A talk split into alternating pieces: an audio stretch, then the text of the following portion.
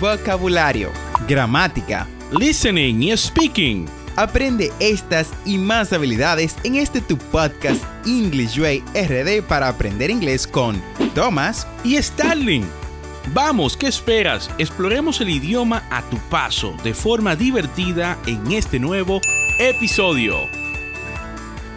Hola a todos y bienvenidos a otro emocionante episodio de English Way RD. Soy su anfitrión Thomas y hoy vamos a sumergirnos en una de las áreas más interesantes y a menudo confusas del inglés, la diferencia entre to y also. Estos dos términos pueden parecer similares, pero su uso y significado varían en diferentes contextos. Así que prepárense para mejorar sus habilidades lingüísticas. Pero antes de sumergirnos en el tema, recordemos la diferencia entre to y also. Como muchos de ustedes sabrán, tanto to como also son adverbios, lo que significa que modifican verbos, adjetivos u otros adverbios en una oración.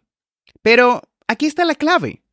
To se puede usar para expresar exceso o exageración, mientras que also se utiliza para agregar información adicional. Empecemos con to. Cuando usamos to, em, Básicamente es cuando queremos decir o cuando decimos que algo es en exceso o más de lo que se necesita. Por ejemplo, The coffee is too hot to drink.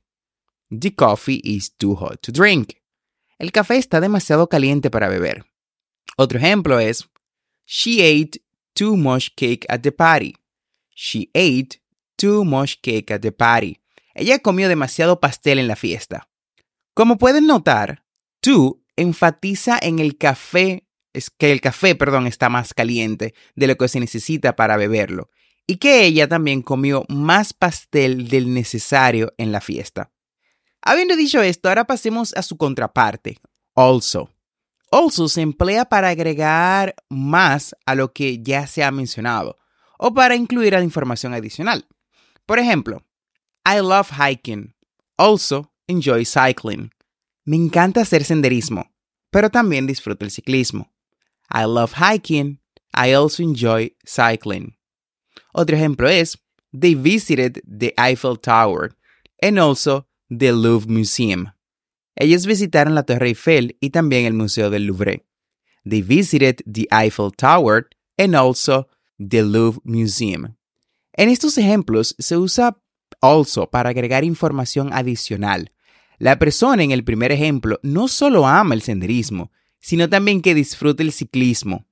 En el segundo ejemplo, se menciona que visitaron no solo la Torre Eiffel, sino también el Museo del Louvre. Ahora, donde muchos pueden confundirse es cuando also se coloca al final de la oración. Esto es común en inglés coloquial, pero recuerden que en inglés más formal o escrito es preferible ubicar also antes del verbo principal. Veamos esto en acción. I like swimming and my sister does also. Me gusta nadar y mi hermana también. I like swimming and my sister does also. They will attend the seminar and they, their colleagues will also. Ellos atenderán al seminario y sus colegas también. They will attend the seminar and their colleagues will also. En estos casos, also se coloca al final de la oración y aunque es común en la conversación cotidiana, se debe tener en cuenta que en contextos más formales se prefiere la ubicación antes del verbo principal. Ahora, para agregar un poco más de complejidad, tenemos casos en que tanto to como also pueden aparecer en la misma oración. Veamos cómo funciona esto. The movie was too long and it was also quite boring. La música, la película fue demasiado larga y también bastante aburrida. The movie was too long and also it was quite boring. En este ejemplo, tú enfatiza que la película era demasiado larga y also agrega la información de que también fue un poco aburrida. Y bueno, eso es todo por el día de hoy, queridos oyentes. Espero que hayan disfrutado y aprendido con nuestro episodio sobre la diferencia entre el uso de also y to en inglés. No olvides suscribirte a este podcast para aprender inglés en tu reproductor de podcast favorito como Spotify, Apple Podcasts, Google Podcasts o cualquier otra aplicación de podcast y así vas a obtener actualizaciones semanales de nuestros nuevos episodios.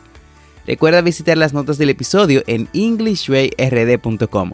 Ahí encontrarás las conversaciones que trabajamos en cada episodio, las transcripciones y recursos adicionales de nuestro podcast para aprender inglés. Recuerda que tenemos dos episodios semanales, lunes y miércoles. And never forget to practice. Practice is the key to success. Recuerda darnos 5 estrellas en Apple Podcasts, Spotify o cualquier otra aplicación de podcast que uses para escuchar nuestro contenido. Bye bye.